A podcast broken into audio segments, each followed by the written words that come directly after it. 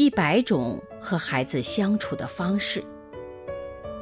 成长是一场旅行，我们和孩子一同启程。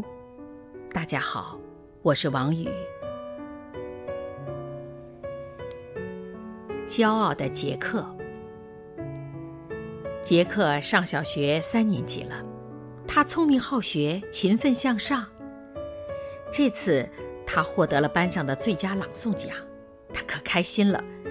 回到家后，他把朗诵稿交给女佣安妮，得意地说：“安妮，你念一段给我听听。”这个善良的女人拿起朗诵稿，仔细地看了一遍，然后结结巴巴地说：“杰克，我我不认识这些字。”杰克更加得意了。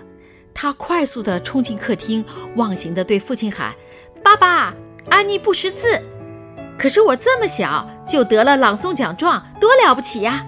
你看看安妮，拿着一本书却不会读，真不知道她心里是什么滋味儿。”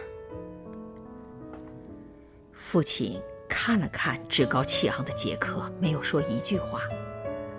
他走到书架旁，拿下一本书递给儿子：“你看看这本书。”就能体会到他心里的滋味了。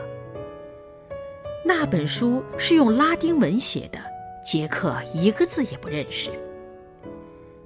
杰克永远都不会忘记那次教训，此后无论何时，只要想在别人面前吹嘘的时候，他就马上提醒自己：记住，你不会念拉丁文。